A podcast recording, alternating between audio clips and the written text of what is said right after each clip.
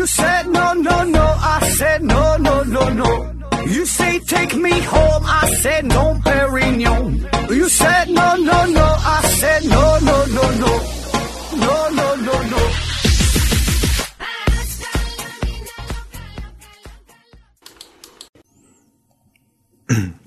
大过年的录音呢，外边鞭炮声可能大点儿啊，不知道大伙儿是否能听得清楚。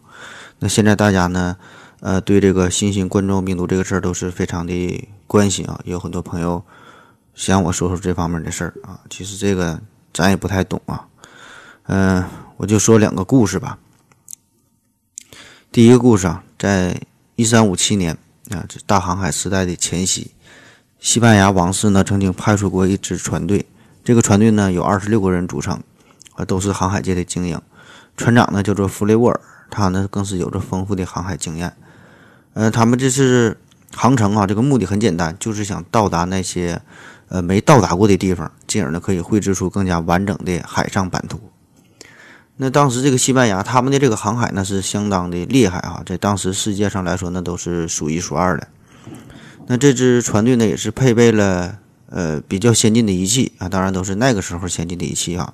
那其实也没啥玩意儿哈，就是白天看看太阳，晚上呢看看星星作为参照物。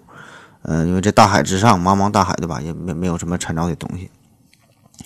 那这支队伍呢，是从一三五七年的三月十六号从西班牙的瓦伦西亚港出发。那刚开始啊，还算是一切都比较顺利哈。可是，在短短的十一天之后，嗯，他们就迷失了方向。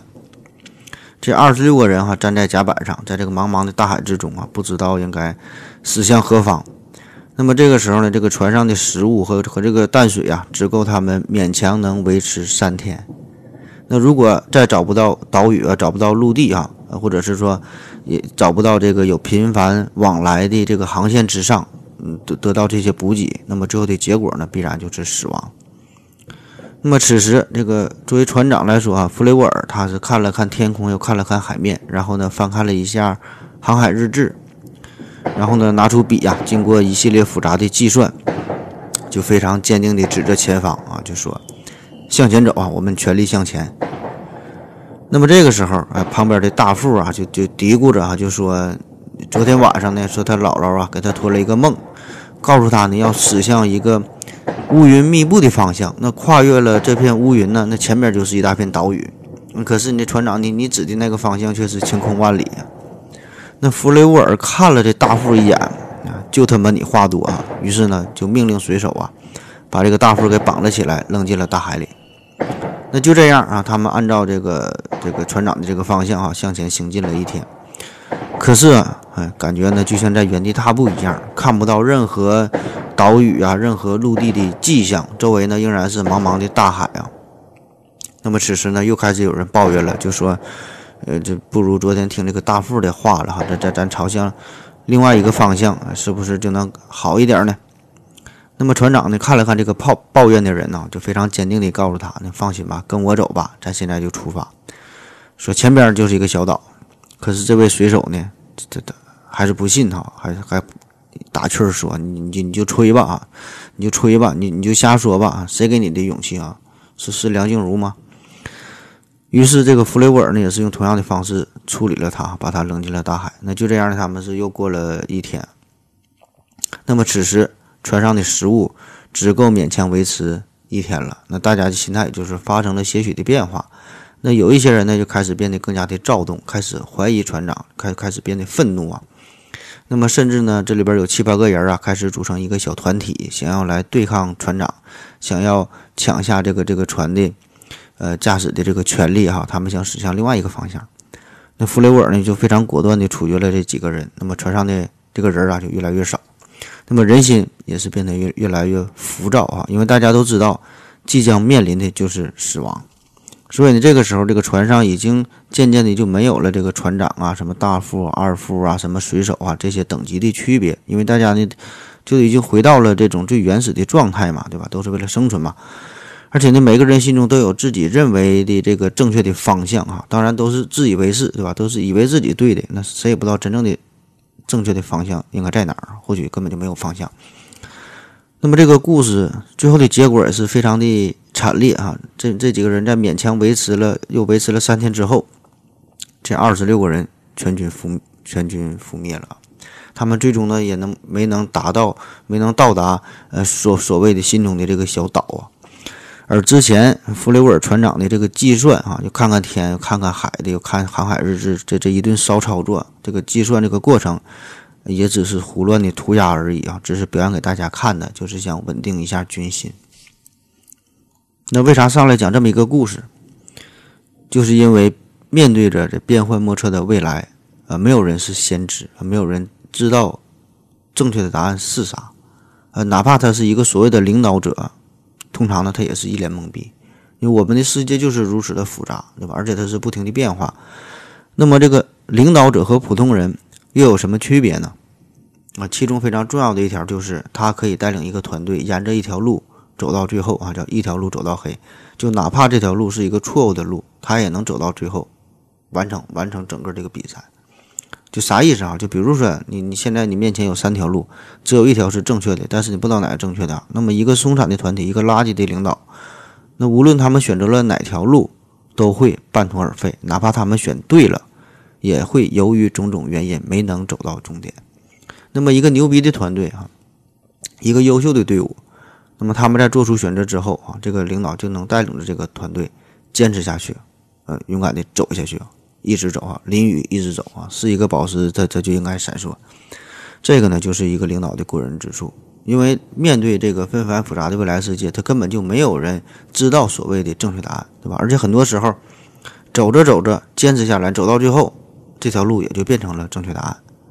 那么在这个前进的过程当中，必然呢会有很多反对的声音、异样的声音、质疑的声音，甚至有些人呢会会会做出一些反动的行为。那怎么办？还需要跟他解释吗？啊，不需要，根本你也解释不明白，对吧？因为你也不知道自己对不对。那么最简单的办法就是直接干掉他就完事儿了。那否则今天听你的，明天听他的，看起来很民主啊，很科学。可是呢，最后这条腿这这条船哈，这条船左转左转左转哈，好像是个圈啊。所以就是面对这个捉摸不定的未来、变幻莫测的局势啊，没有人能够做出这种超越时空的判断。就除非你是站在这个空间之外，或者是站在这个时间之外，以一种上帝的视角啊，才能看待全局，才能玩这场游戏。咱有很多古话嘛，对吧？都是老话，大伙都听过，但很有道理。比如说这“不识庐山真面目，只缘身在此山中”，还还有叫“旁观者清，当局者迷”。你看这个就是空间上的局限性，对吧？你身在其中，你不知道。还有这个事后诸葛亮啊，还有这个后知后觉以后领悟，对吧？这个就是时间的局限性，对吧？事情发生之后你看明白了。所以什么是仙呢？仙人啊，仙就是人站在山上，你站得高望得远，对吧？你就是站得更高，你就能够超脱这种空间上的束缚，你就仙。那啥叫熟人呢？对吧？人站在山谷里，你旁边给你挡住了，你看不到外边，对吧？这个你就熟。那啥叫智者呢？智。呃，知道的知下边一个日啊，知晓时间嘛，对吧？就是在这个事情发生之前，你就能够预知未来的走向，这就叫智者。那啥叫蠢人呢？蠢，春天的春下边两个虫，那就是在春天之前哈，就是这个冬眠的这个这个虫子，它还没完全醒来，就是非常迟钝嘛，非常愚蠢嘛，对吧？这个就是时间上一个束缚，一个局限，它就蠢了呗。当然，这几个猜字的这几个段子啊，这这就是心灵的鸡汤啊。这个听个热闹，别往心里去啊。但是这个道理确实如此，就是在咱们平时的生活当中，放眼望去哈，很少有真正的仙人，很少有真正的智者。那所谓的高手，所谓的高手，所谓的专家，所谓的教授啊，牛逼哄哄的，无外无外乎就两种情况。第一种情况就是他站在局外，就是当前所发生发生的事件与他无关。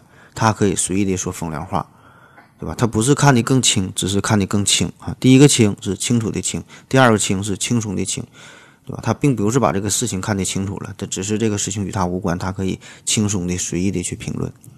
那第二种情况呢，就是回看之前的事件，就可以肆意的去点评啊，当初不该这么的，当初不该那么的啊。你说过去的事很容易，对吧？判断未来很难，对吧？你说过去。你回过头看，啊这个谁都能看明白，那么，当你真正处在这个迷局当中，成为这个复杂事件的一份子，对吧？换成谁都是一脸懵逼，对吧？你多你也麻。好了，来说第二个故事。第二个故事呢，这个是我上学时候听到的一个事儿，当时并没太在意哈，现在这个感触是越来越深了。呃，这个是给咱上课的是一个普外科的医生啊，呃，就是也是老师啊，也是医生给咱上课。他说呀，有这样一个非常值得深思的医学问题，就是在做腹腔镜手术的时候，那么当发现这个手术过程当中发现一个小血管出血的时候，何时改为开放手术最为合适？就这个时机应该如何去选择？那稍微解释一下哈，这腹腔镜手术啊，咱平时也都听过哈，就是平时咱老百姓说的打眼儿，就不用开刀了。做手术的时候，在肚子上打三个眼或者四个眼啊。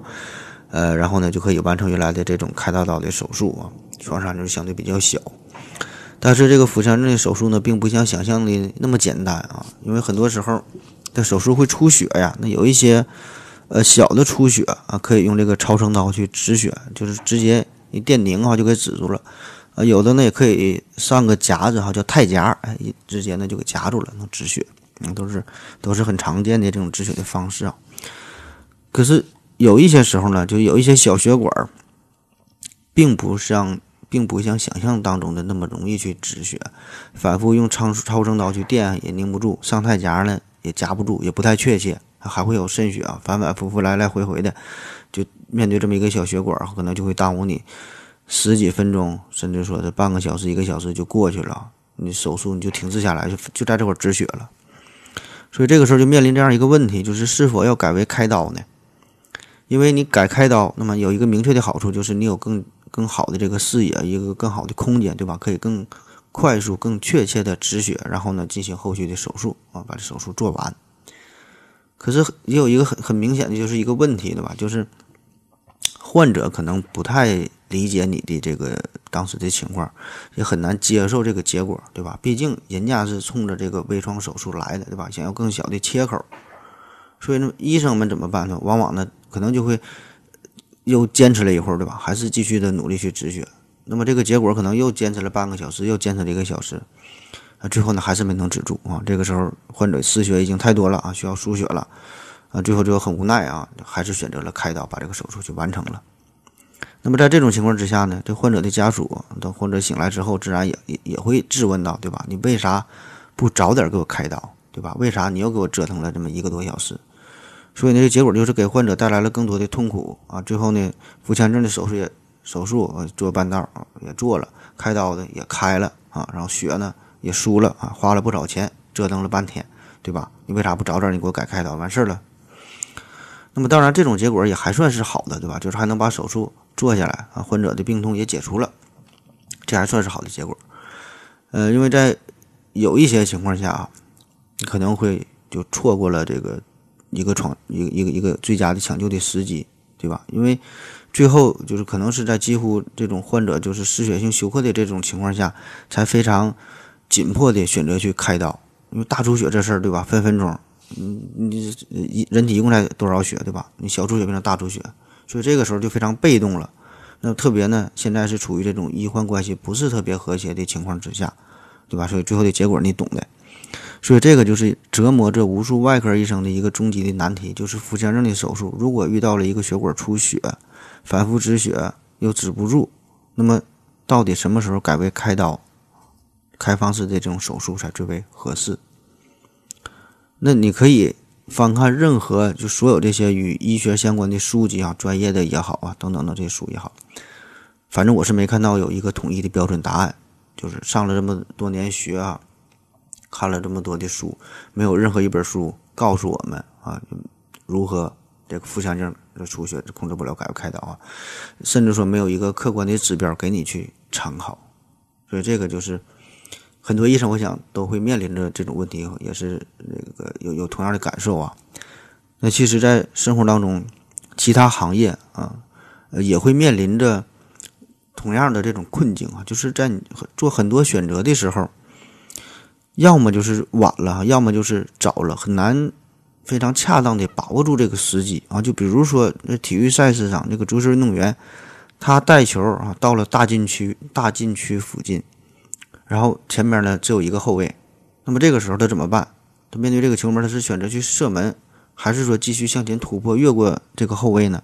那如果你选择射门，这个时候呢是在大禁区外边，感觉呢稍微呢还是远了点儿，对吧？你想靠得更近一些，离球门更近一些，你就想越过这个防线，你再射门。可是呢，你万一要越过不了这个防线，对吧？你人家这个后卫给你球给你断了呢，对吧？所以这个时候就是一种选择。还有这个赛车手在做漂移过弯的时候，面对着瞬息瞬息万变的赛场的情况，何时转动方向盘才最为合适呢？那虽然平时做过无数次的练习啊，可以做出完美的漂移，但是你在赛场上这个情况是不一样的，你也没有试错的机会，你也甚至说没有更多的考虑的时间，这个早与晚可能就是零点零几秒的事儿，对吧？就是这么一把轮儿。所以换一个角度来说，这种选择就很多都是很无奈的，对吧？所以最终的结果就是所有的选择，呃，也都是最好的选择。起码呢，这个就是你所处的这个平行宇宙当中的唯一的答案，没法去参考，没法去对比，没法去重来，对吧？历史不能假设，人生不能重来。那如果能重来，你当然可以选择李白，可是不能重来，你咋办？对吧？你就凑合用黄忠吧。那好了，两个故事讲完了哈，听懂没听懂的就这回事儿吧。下面开始，呃，正式这个今天正片的节目，那这咱重新开始一下啊。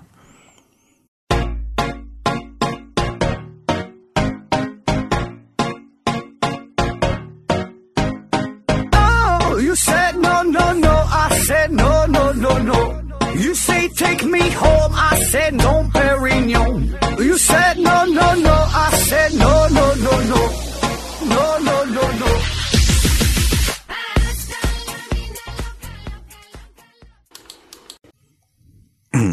拼命探索，不计后果。欢迎您收听《思考盒子》。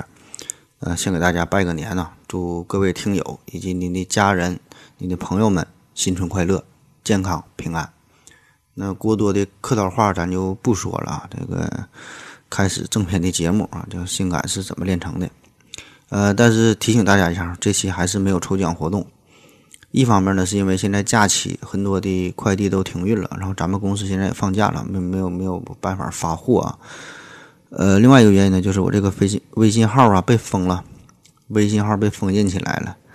呃，微信公司给出的理由是说我涉嫌诈骗啊，呃，说是两周之后吧，可能有可能会重新使用啊。所以呢，之前说的那些信息呢也都没有了啊，上一期节目也没办法抽奖了啊，感谢大家的支持与理解吧，啊，你不理解也没有办法。呃，然后我现在临时用了另外一个微信号啊，三幺五幺九三二幺零啊，微信号是三幺五幺九三二幺零啊，有兴趣的朋友可以加我一下。呃，另外呢，过节期间别给我发红包啊，这个微信号这是临时用的啊。然后喜马拉雅平台上也尽量不要打赏了，因为他们平台会有提成嘛，虽然提成不多啊，但是感觉很不爽啊。嗯，所以怎么办啊？如果实在想表达心意呢，可以这个。支付宝转账啊，嗯，这这扯淡哈，这转啥账？大伙儿就安安心心听节目就行了啊。过节期间到亲戚家、朋友家，有机会帮咱做做宣传啊。这这这个是这这是极好的。啊，当然了，咱公司这两个赞助商还是得说一下啊，一个是大家学公司，一个是利顺优先公司啊。感谢这两家公司的大力支持与赞助。那好了，今天的废话有点太多了啊，那个正式开始今天节目，这个性感是怎么炼成的？咱今天要说的是比基尼。比基尼，呃，世界上有很多的国家，有很多的民族。那么呢，不同的民族啊，穿的衣服呢也是各具特色。你看咱们国家这么多的少数民族，对吧？都有自己的民族服饰，识别度很高。你看他穿的是啥，就知道是哪个族的。那外国的民族呢，也是哈，人家也有自己的这个特色服装。但是这个比基尼这个服装，这个很有意思。全世界啊，就它具有高度的统一性。你不管是哪个国家、哪个地区、哪个民族的人儿，他穿上比基尼，他基本都都是同样的造型啊。对对就这三块布，对吧？单纯看这个比基尼，你也不好判断他是哪个民族的。那么作为一个男性来说呢，我觉得咱们生在这个时期还算是挺幸福的了，对吧？国泰民安，国富民强，那赶上好时候了。而且这个比基尼出现的时间比较晚，特别是在咱们中国大陆地区。也就是最近这三四十年哈，这个才算是正式推广开。大大夏天的在海边一看啊，阳光、沙滩、海浪、仙人掌，还有一群姑娘没遮没挡。那在这之前，这个妹子们啊，都都都必须裹得严严实实的，才能下水，穿的像个粽子似的，对吧？根本不允许你穿泳衣，这更别说是比基尼了。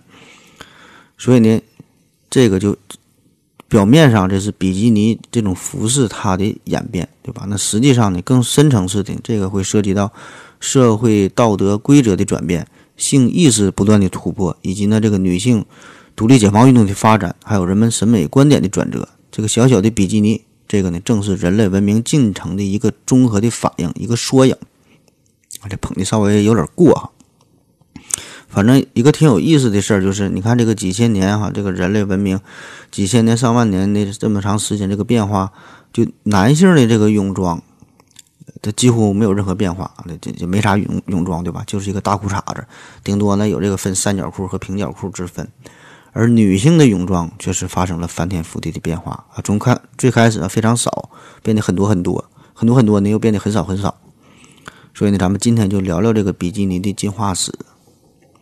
那现在一说到比基尼，有一个公认的说法啊，这个是一九四六年七月五号，由法国人路易斯·里尔德哎，是他发明的比基尼。但是呢，这个说法啊，并不是十分严谨，或者说呢，这个只是现代比基尼的发明。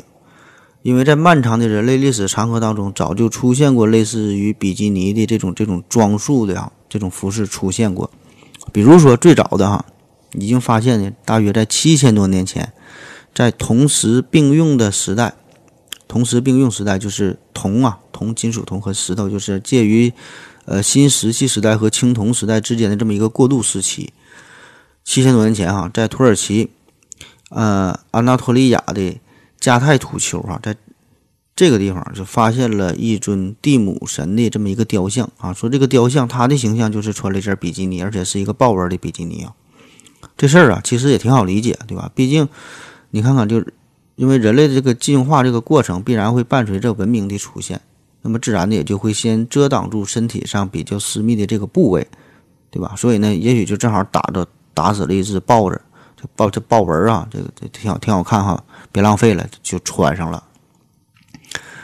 那么之后啊，在古希腊，大约在公元前一千四百多年，啊，也出现了这种穿着这种比基尼样式服装的女运动员。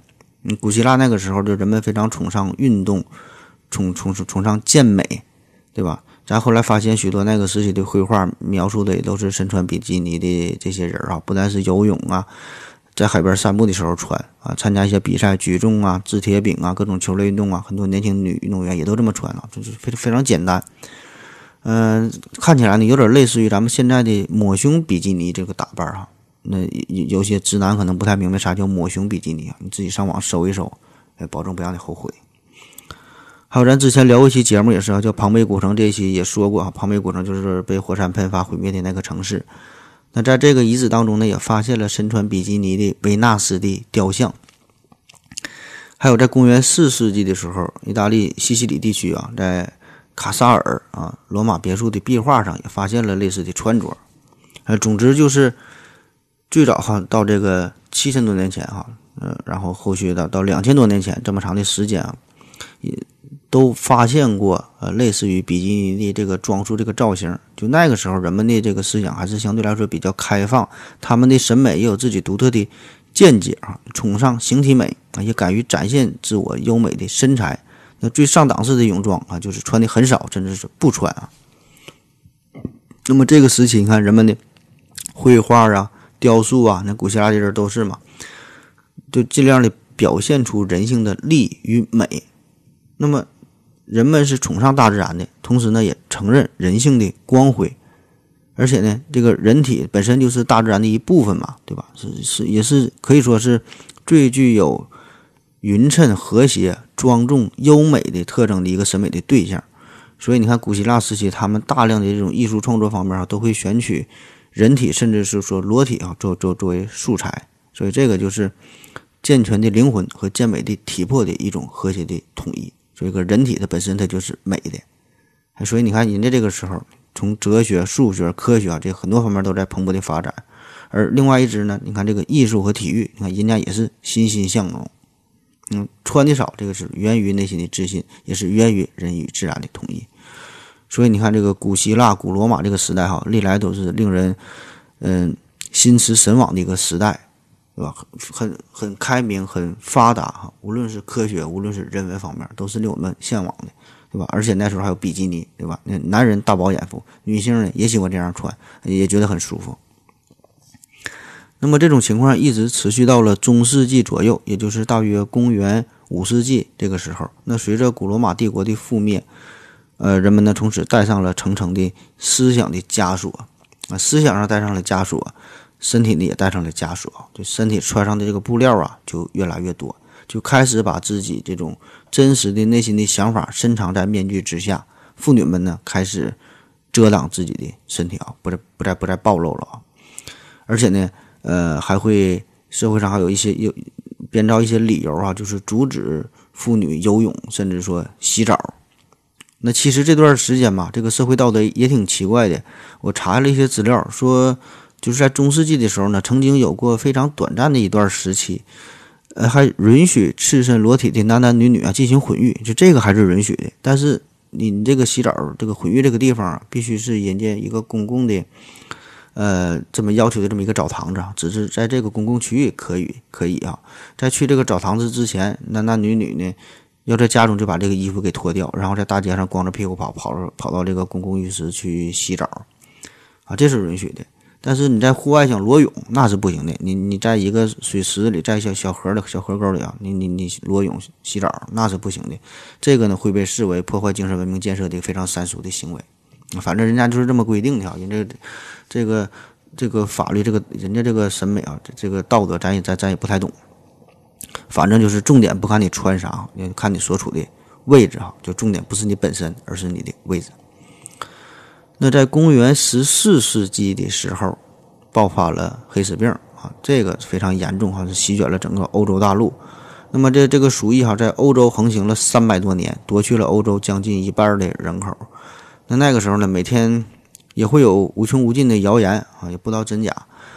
那么人们呢会相信啊，鼠疫说这种瘟疫呢会通过空气进行传播嘛，所以呢就可以随着空气进入，随着空气，然后通通过这这个人体的毛孔啊进入到人体体内。所以怎么办哈？非常出名的欧洲人为了保全性命啊，就就不洗澡啊，对吧？就是用身上这个日积月累的体垢，咱东北话叫做春。用这个东西把这个毛孔不就给堵上了吗？不就能抵御病毒的入侵了吗？所以这个时候这个洗澡那绝对是非常逆天的行为啊！那现在一说起来这事儿，感觉相当的荒唐可笑啊！可是类似的事件，呃，从来没有停止过。那这种情况呢，一直持续到了文艺复兴文艺复兴时期啊。这个时候这个思想嘛发生了一些转变啊，但是呢，以当时欧洲的标准来看呢。呃，不太允许人们大尺度的放飞自我啊。就是如果你想在公共场合游泳的话，还是要穿上官方认证的这种非常保守的这种泳衣才行。之后呢，是到了十七世纪啊，呃，因为一些医疗方面的原因吧，增加了妇女的洗澡的机会，对吧？要不然太不卫生了，容易得病嘛。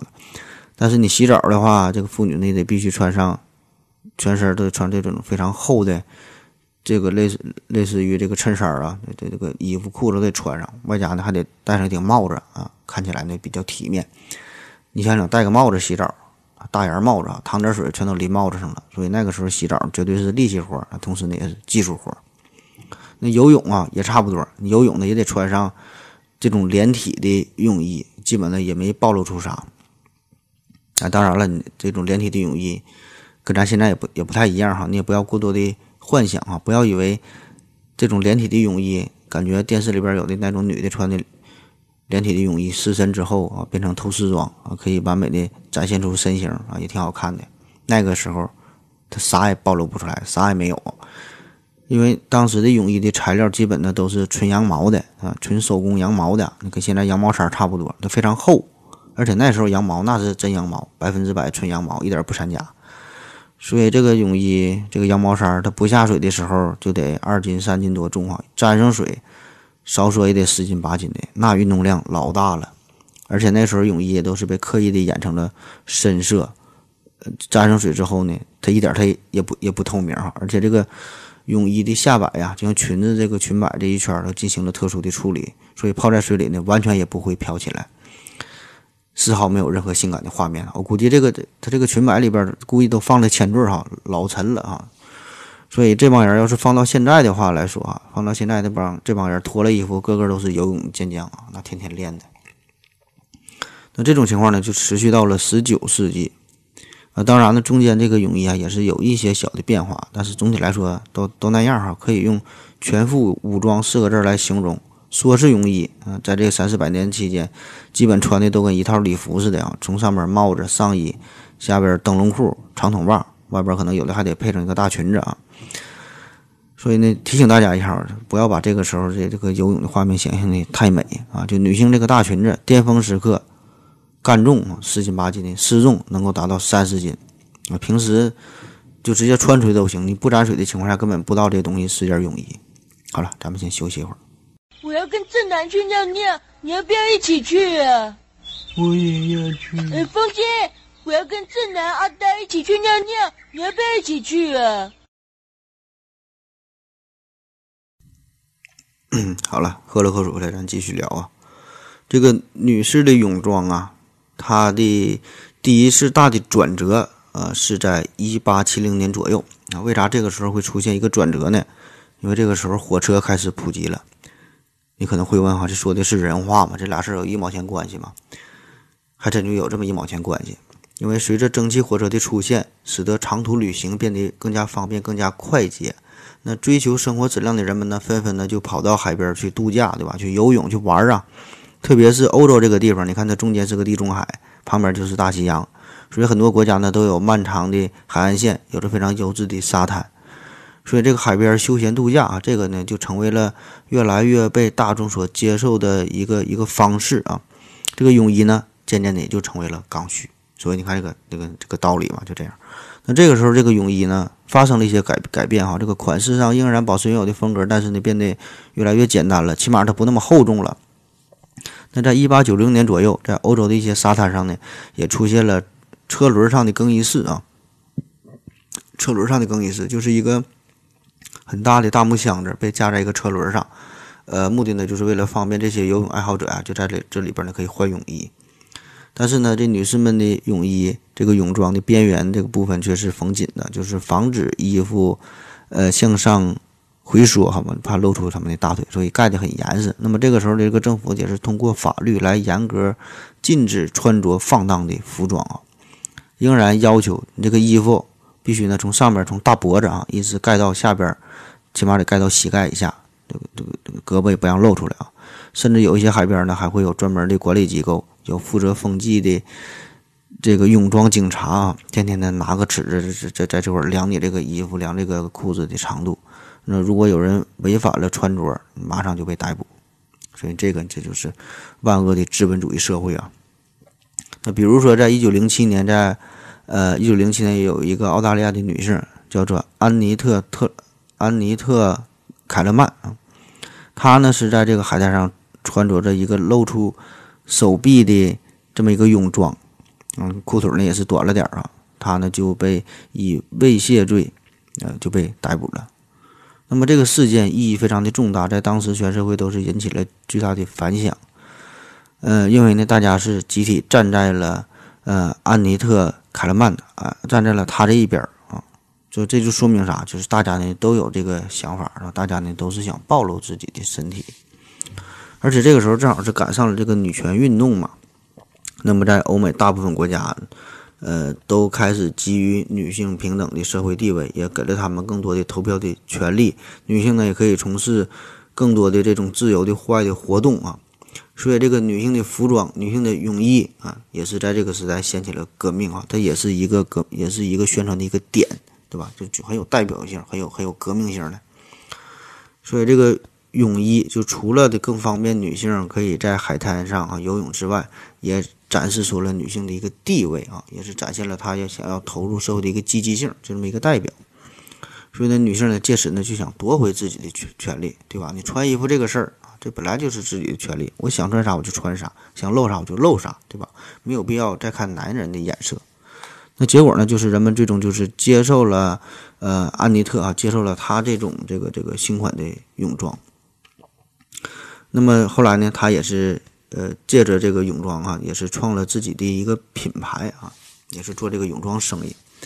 那此后呢，是在一九一二年啊，在斯德哥尔摩又举行了第五届的奥运会。那么这次奥运会上，女子游泳第一次成为了下届奥运会的正式比赛项目。那既然是比赛，对吧？你想游泳这事儿，它是一个非常专业性的这么一个比赛。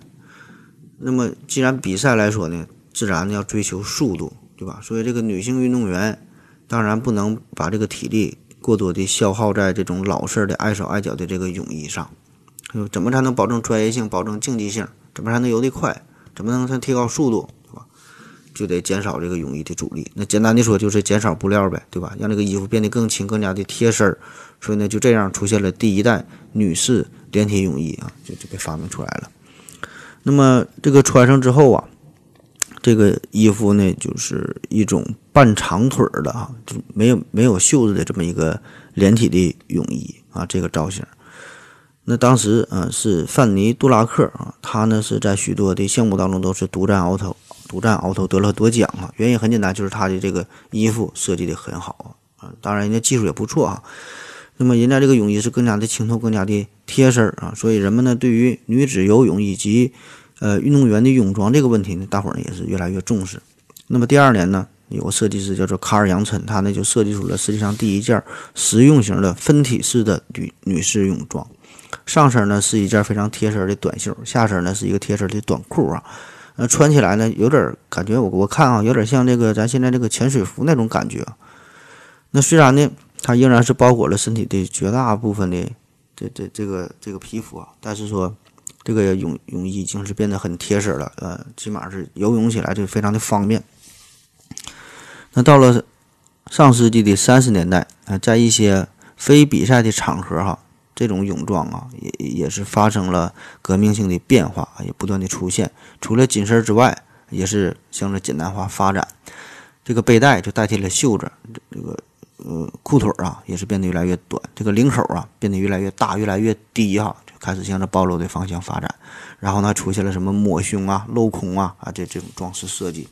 那在材料学的方面，人造纤维的出现呢，也就使得泳装变得更加富有弹性，更加耐用，变得更薄哈，也不怕湿身了。那到了上世纪的四十年代，这个时装店呢就开始销售泳装，呃，泳衣啊，就是开始以前所未有的程度暴露出女性的身体的部位。那上期节目说了，在一九三七年的时候，这杜邦发明了尼龙嘛，对吧？这个是个好东西。说这个尼龙丝袜这个事儿，那以前都是棉质的、毛布的，对吧？您这这个东西都非常重嘛，沾水之后，所以呢，这回有了尼龙啊，这回这种高弹性的、高透气性的。低吸水性的有这个尼龙的布料，不但呢是提高了女性泳客的安全啊，也大大增加了女性泳装的可观性与实用性。那到了二战期间啊，就同样嘛，就打仗的时候啊，这时候棉花呀、丝绸啊、尼龙啊、羊绒啊、皮革、橡胶等等等等大量的需求嘛。那在一九四二年，美国战时委员会呢颁布了一个法规啊，这个法规就切断了服装当中天然纤维的使用，呃，并且啊。它有有这么一个规定哈，要求女性的沙滩装啊，也是泳装呗，要求这个布料用料要减少百分之十，对吧？这是一个官方一个硬性的规定。所以怎么办啊？为了适应这个新规，泳装制造商们就开始纷纷的除去这个泳装上的泳装上的一些什么裙摆呀，一些其他的附属物啊，一些其他的修饰品，泳装呢也开始走上了更加简洁的路线。那上期节目咱说这个丝袜的时候，咱不说了吗？对吧？就这都是这么一个道理，就是这个原料不足，所以这个女士的泳装这个领口变得越来越大，袖子变得越来越短，后来就没有袖了啊。然后呢，又出现了大露背装，再到后来，再到后来呢，肚子开始露出来了啊。专业的说法就叫露脐装。那这个期间，这个泳装的作用也开始悄然发生了变化，就泳装已经不仅仅是限于水中使用，不局限于这个游泳爱好者使用，啊，变成了一种可以。穿上之后，再躺在沙滩上晒太阳的这么一个服饰，因为你想想啊，咱现在去海边玩的话，你也不可能一直都在水里边游，对吧？它非常累呀。特别是以前的那种泳装哈，穿个羊毛衫游泳是吧？游泳五分钟，那休息两小时。而且本身有一些人他他不会游泳，他只是想躺在海边看别人的话，就是享受这这种观看的这种快感，对吧？非常休闲。所以其实大伙儿所谓的去海边玩啊，下水游泳啊，更多的时间还是躺在沙滩上看太晒太阳，对吧？给自己晒黢黑黢黑的。所以你之前那种全身覆盖的泳装，它就非常不舒服，对吧？穿上全身覆盖的这种羊毛衫晒太阳，这是一种什么样的体验呢？有点像知乎上的问题。你可以想象一下，湿漉漉的羊毛衫，对吧，在身上完你晒太阳，那从物理学的角度来说，这事儿它一定非常冷啊，因为这衣服湿了，它晒太阳它蒸发，蒸发吸热呀，对吧？你保证非常冷。你看这里边有个一个小窍门啊，比如说你在户外野餐的话。露营野餐的话，你想喝点凉啤酒怎么办啊？怎么迅速的降温？你就可以把这个啤酒，这瓶啤酒啊，一半放在河水里，另一半呢露在外边，然后呢把露在外边这个地方用一个湿毛巾给它盖上，然后太阳一晒的话，这个湿毛巾的水分蒸发嘛，就会带走热量，这样就可以使得你这个啤酒啊变得更凉一些啊。有机会可以试一下。所以沙滩上的这帮少女们哈，穿着羊毛衫的少女们，她们就相当于这些凉啤酒一样。太阳是热的啊，一晒哈，但是你心里是凉的，身体也是凉的。所以从上世纪四十年代，呃，从上世纪初一直到上世纪四十年代哈，这么长的时间哈，特别是二战之后，再说这个女性的泳装发生了飞跃性的变化啊，女性们再也不想躲在湿漉漉的这个泳衣里边儿，啊，开始想要暴露自己的身材。那么在这其中呢，这个电影呢也是起到了一定的示范的作用。比如说，一九三二年的好莱坞电影叫《三对佳偶》，还有一九三三年的《飞鱼飞到鲤鱼》哈，这里边也都采用了，呃，有一些桥段哈，都是穿上了这个露脐的这种分体式的泳装，这呢也就有一个示范性的作用。嗯，那到了一九四五年的九月份，这个时候呢是二战结束了。那二战结束啊，第二年这个欧洲人呐。终于可以纵情地享受这种久违的和平的夏天了啊！就开始去海边去浪去了。那这时候呢，这时候呢，法国的设计师啊，一个呢叫雅克海姆，一个呢叫做路易斯利尔德啊，他俩呢就产生了一个大胆的想法，就让我们去海边好好去浪一下，让我们去暴露自己吧。那这二位呢，几乎是在同一时间推出了各自的设计，哈，也都差不太多，就是一种新款的非常非常简单的分体式的泳装。这个雅克海姆他呢给自己设计的这个衣服啊，起名呢叫做 atom，听来像阿童木哈，其实它真就是这个单词，就是英语当中原子啊，这个是 atom。那为啥给一款泳衣起名叫做原子呢？嗯，因为这款这款这款泳衣它它非常小啊。原子是那个时代所知的最小的粒子嘛，所以叫做原子啊。但是雅克海姆这个设计的泳装啊，对肚脐呢还是进行了一个遮挡啊，还是显得稍微大一点。而这个汽车工程师兼服装设计师啊，路易斯·里尔德，他的设计就更加的彻底了，完美的贯彻了奥卡姆剃刀原理啊，叫如无必要勿增实体。那简单的不能再简单了，比这个雅克海姆的原子那还要精简。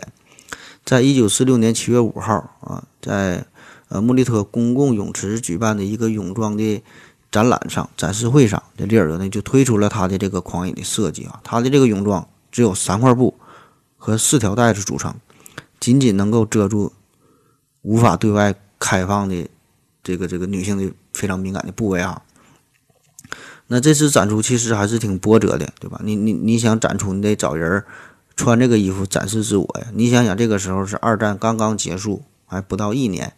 人们呢还没能完全从战争的阴影当中走出来，对吧？而且，他这个设计，他这东西实在是，这确实是太简单了，非常非常暴露。所以呢，当时根本找不到正经的泳装模特来试穿这件衣服。那关键一时还是很难接受嘛，对吧？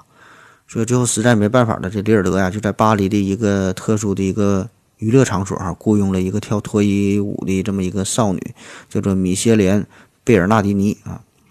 那这个小姐姐当时只有十九岁哈，那别看长得年龄小啊，但是长得很成熟，就该大的地方都都挺大啊。就穿这个泳装，穿这个比基尼啊，很好。而且当时她这个泳装的设计也很巧妙哈，这个泳装的设计，这个布料上印的这个图案是是印的报纸板块的内容的这个面料，所以这个呢，就是呃这个利尔德的一个精明之处啊，就暗示他的这个大胆的设计呀，将会在世界报纸上都占有大量的版面。那么就这样，这个米歇莲啊，穿着这件比世界上最小的泳装还要小的泳装啊，展现出了他的迷人身材。那咱说这个利尔德他的设计的泳装非常小嘛，对吧？比基尼你一看就就知道非常小，小到什么程度啊？有个说法说把这个东西团吧团吧能够放在火柴盒里啊，当然这个有点夸张，但是呢，咱可以算一下，计算一下它这个面积啊，嗯，它这个泳装这个只有三十平方英寸，也就是二百平方厘米。那二百平方厘米是个什么概念？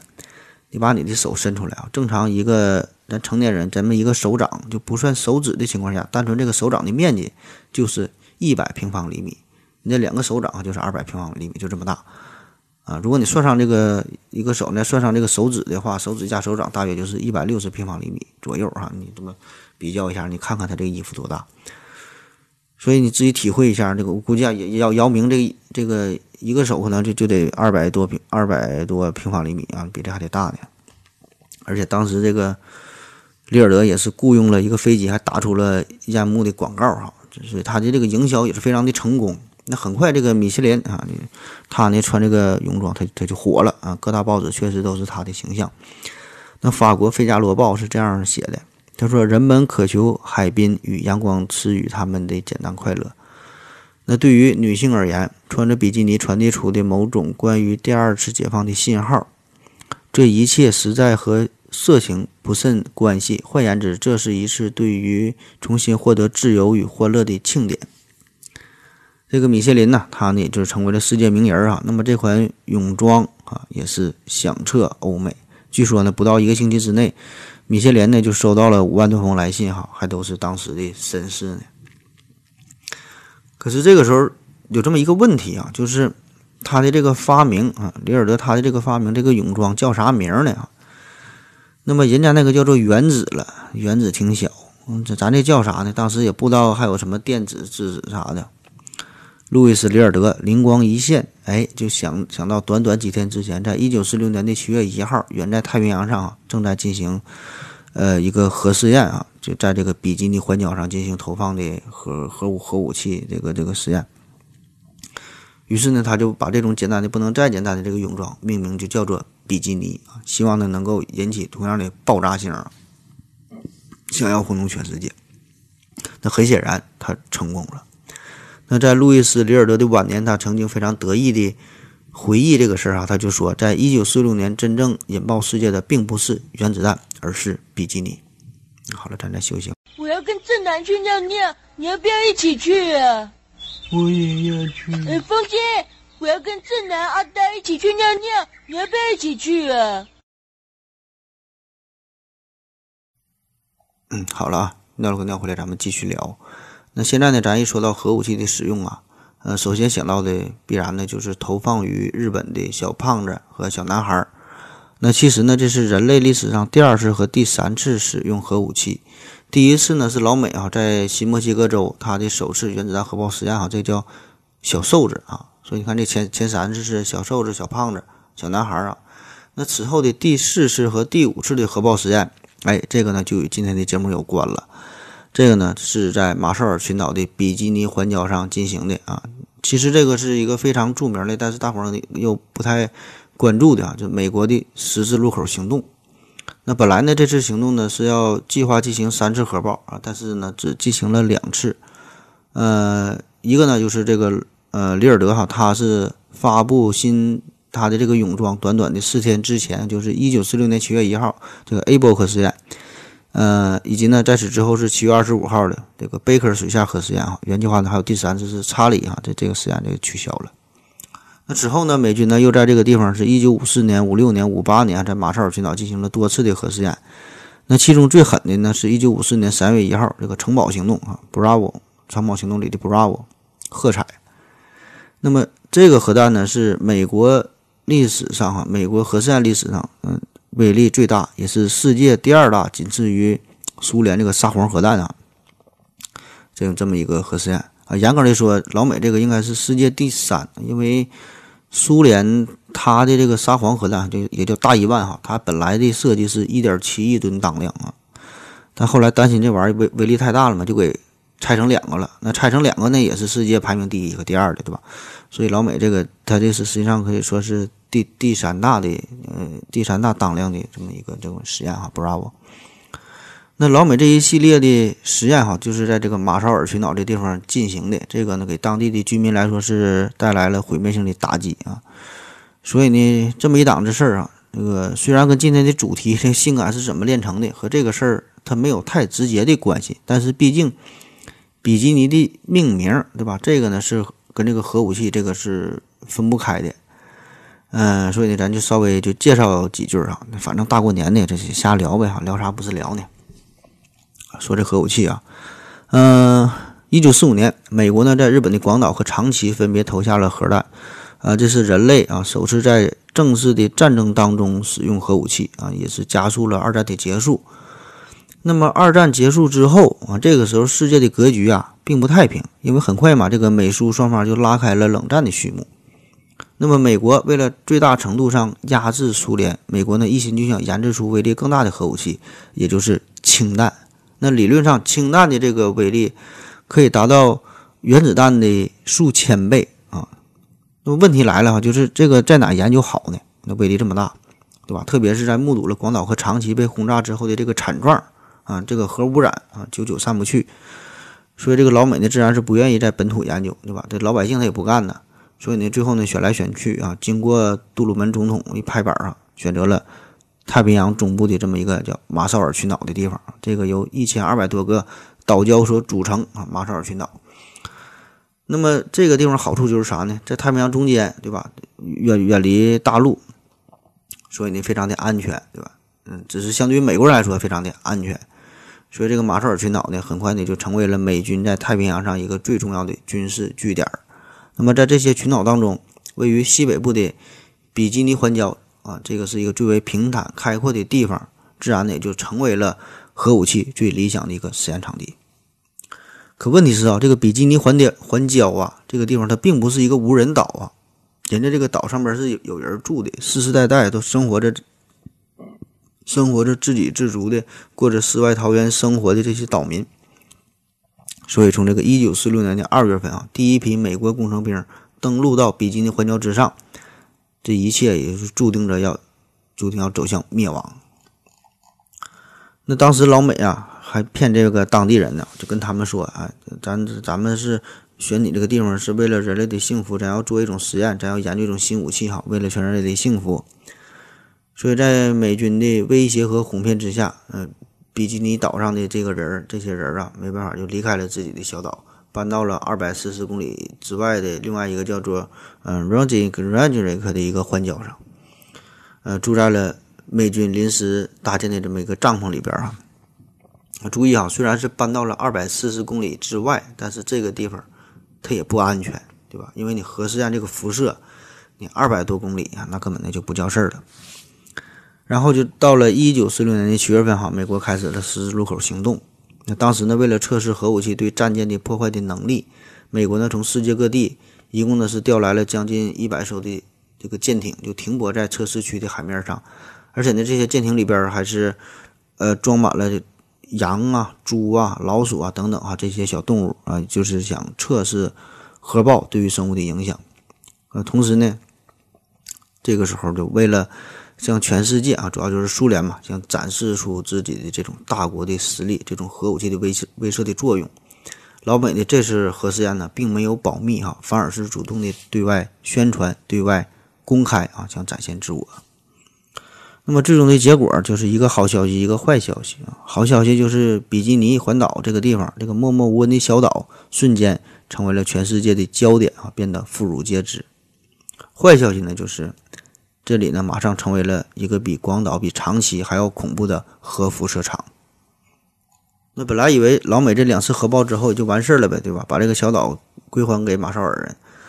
可是没想到啊，这个呢，只是实验的刚刚开始啊。特别是太平洋的另一端啊，在一九五三年的八月份，苏联的第一枚氢弹也试爆成功了。所以这个时候，老美的这个核武器的优越感呐，荡然无存。所以呢，他们又接二连三的进行实验啊，就后来的这个呃喝彩城堡行动啊，预计当量是六百万吨的 TNT 这个氢弹就投向了比基尼环礁。预计当量是六百万吨，实际结果比这个还要大啊！后来估算起码得有一千五百万吨当量，这个呢是广岛原子弹威力的一千多倍。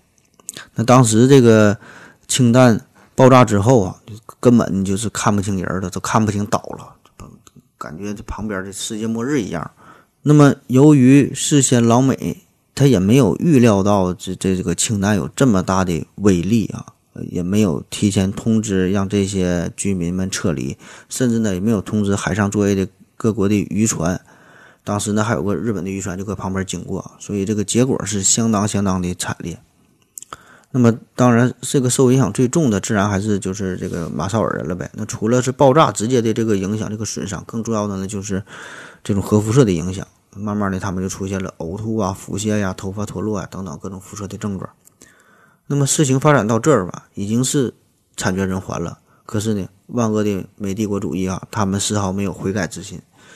那如果说之前的所作所为哈，就是他的这这这个超大当量的氢弹爆炸，这个结果啊，可能是估算错误啊，并没有预计到结果会这么狠啊。如果说这个是一场意外的话，那么接下来美军的行动，这个就是令人发指的有意而为之。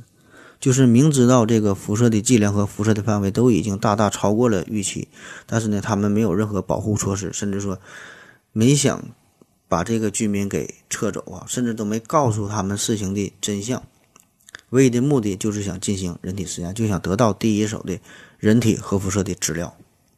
那么这里边呢，其中有有一部分人呢被运送到了美国的芝加哥实验室啊，并不是去治疗，而是进行更。后续的更加详细的观测检查就是不给你看病，所以很快这些人呢就死于白化病、那个白血病啊，呃，是是一些肝硬化呀，还有其他的各种癌症啊。那这种情况又是持续了好几年啊，他又做了很多的实验，直到一九五八年，美国呢才迫于全世界的压力，才停止了在马绍尔群岛的核试验。那么统计一下，前前后后哈，美国在马绍尔群岛一一共是进行了六十七次的核试验。那在这么多的核试验当中，其中有二十三枚核弹都是投在了比基尼环礁上。那整个这个小岛，整个这个比基尼环礁，整个才多大地方？也就是五平方公里左右。你想想，五平方公里扔下二十三枚核弹啊！如果按照这个 TNT 当量来计算的话，前前后后这不十二年的时间吗？就平均相当于十二年里边啊，每天都有一枚这个威力比广岛原子弹还要大一点的这么一个核爆啊！一天一回呀，所以咱现在啊，一说到这个比基尼啊，这个是对于女性身体来说，一定是大家非常向往的、非常神秘的一个地方。可是实际情况，比基尼岛可以说是世界上核污染最严重的一个地方。那后续的结果，虽然美国人呢是派出自己的部队到比基尼岛上，呃，铲除了这些呃污染严重的植被呀，严铲除这些表面的。这个土壤啊，然后又种上了五万多棵树木啊，就是想恢复恢复一下环境呗，并且呢，信誓旦旦的对外声称说这块土地啊已经没事了，已经变得适合人类居住了，绝对安全。然后上世纪七七十年代呢，确实有一些比基尼人信以为真，就回到了这个自己的土地上。可是你想想，核辐射核辐射这个事儿，它哪能这么容易就被清除掉？所以呢，回到故土的这些比基尼人依然是疾病缠身。那在一九七八年呢，又有科学家，呃，对岛上的人进行了检测啊，就岛上的居民，就单是铯幺三七这一个指标就超过正常人体负担的十一倍。那么再后来呢，就是在国际上一些这个非政府的国际的绿色和平组织啊，在他们的帮助之下，才协助这些比基尼人离开了这个岛啊，搬到了另外一个干净的岛上去生活。那么这个呢，就是比基尼背后哈一段。鲜为人知的非常惨烈的故事。那好了，说完老美这段恶行啊，咱们还得是回归正题，还得继续说这个比基尼的发展。那么就在路易斯·里尔德他发布这种新式泳装之后啊，确实很快就赚足了全世界人的眼球，而且名起的是相当成功啊，这个点用的实在是太好了。瞬间呢，他的这个服装啊就成为了举世瞩目的焦点，大伙儿呢似乎就是忘记了，呃。这个核武器这个这个事儿啊，但是他的这个泳装因为太过大胆、太过超前了嘛，所以这一时间呢也是很难被广大民众所接受啊。就大伙儿看是喜欢看，但是你让谁穿吧，还是费点劲，对吧？特别呢，从这个国家的这个角度来说，从这个层面上，欧洲的很多国家，它这个政府也是直接就给这个封杀掉了，对吧？得有伤风化呀。你比如说在法国、呃，在意大利啊，在西班牙呀，都是以这种理由哈，就禁止女性穿着比基尼出现在公共的海滩上或者其他一些公共的场所。那在德国，那如果哪个姑娘敢这么穿，代价呢就是要做一周的社工，干活呗。那在一九五一年，在伦敦举行了一场比基尼选美大赛啊，人家一个选美比赛，这个呢也是引起了一些宗教组织的不满啊，就说这个是特别罪恶的。所以这在这个比基尼刚刚推出的这段时期，其实并不顺利啊。那么后来就是民众们吧，民众们开始接受，开始变得喜欢啊，男人女人都喜欢，但是官方呢仍然是不认可啊，所以很长时间。就退出比基尼之后的很长一段时间，仍然是连体泳衣盛行的时代啊！只有这种极少数的一些激进的分子、一些非常叛逆的女性才敢穿着比基尼。嗯，但是人性这个东西吧，它是压抑不住的，对吧？你压抑的越久，压抑的越狠，它就爆发的越狠，这力量呢就越大。比如说，在一九五二年啊，这个时候，这个这个比基尼的这个服装已经是推出好几年了。那么，设计师。包拉斯塔福德，他呢把这个比基尼泳衣就引入到了澳大利亚，在这里呢也是引起了轩然大波。呃，当时呢海滩上的巡警呢就抓住了这个穿着比基尼的这个游泳的模特啊，嗯，就就就就让他离开呗，抓住就把他送走。但是呢，这个设计者哈包拉斯塔福德他并没有害怕，因为呢他知道这个这个时候就人民嘛已经是站在他这一边，大伙儿呢其实挺向往这个东西，因为人民的呼声很高哈。所以呢，他又让另外五名姑娘也是穿上了比基尼泳装，然后呢，还把这个事儿通知给报社，告诉记者来采访我吧，对吧？甚至还打电话告诉了市长，还告诉牧师，告诉警察局局长，反正就是很多有头有脸的人物，对吧？就把大伙儿都都叫来，咱就评评理，看看这么穿到底合不合适，对吧？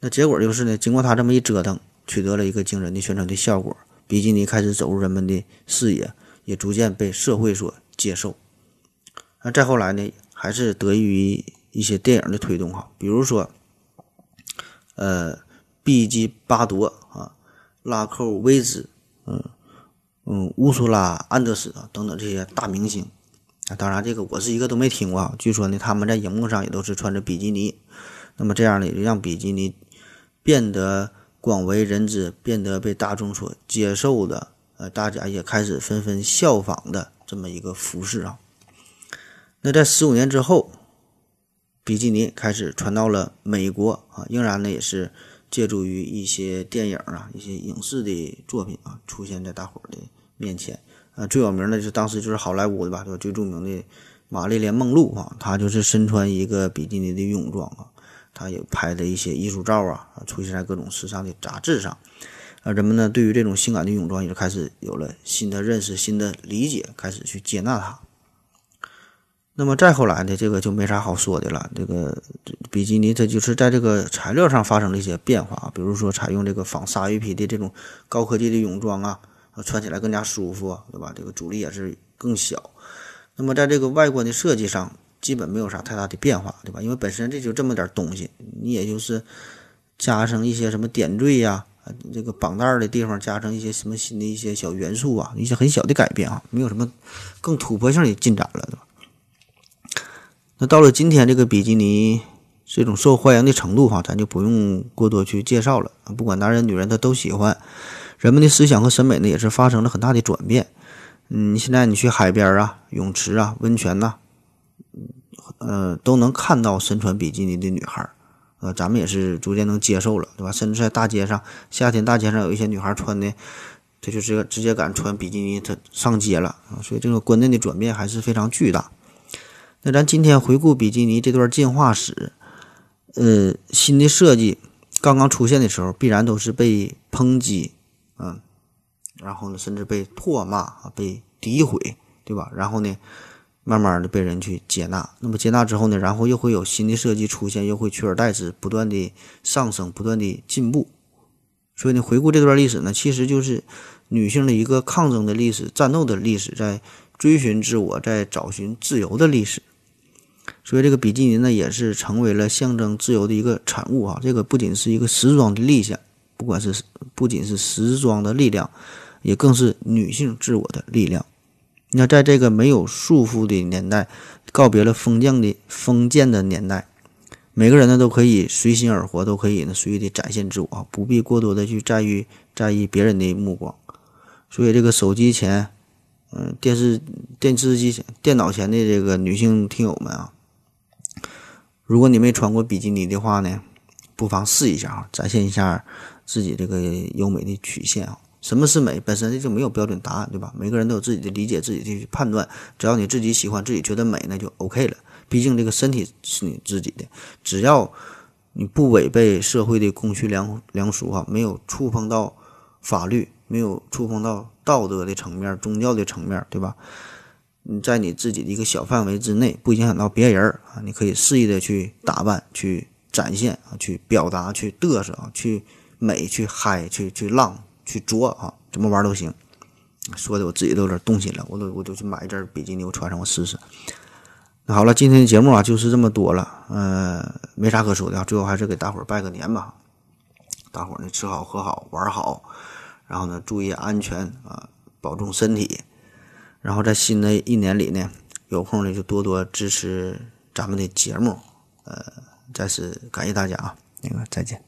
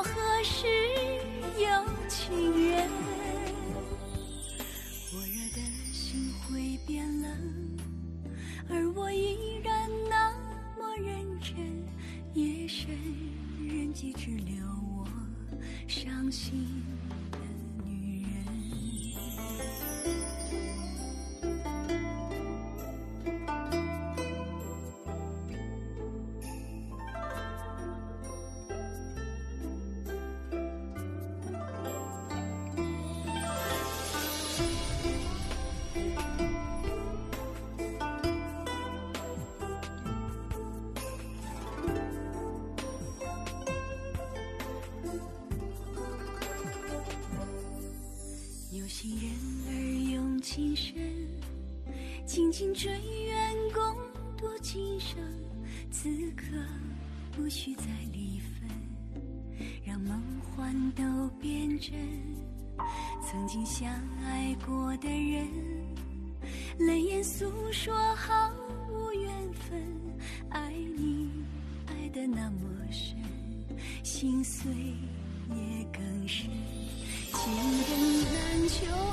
总是难留。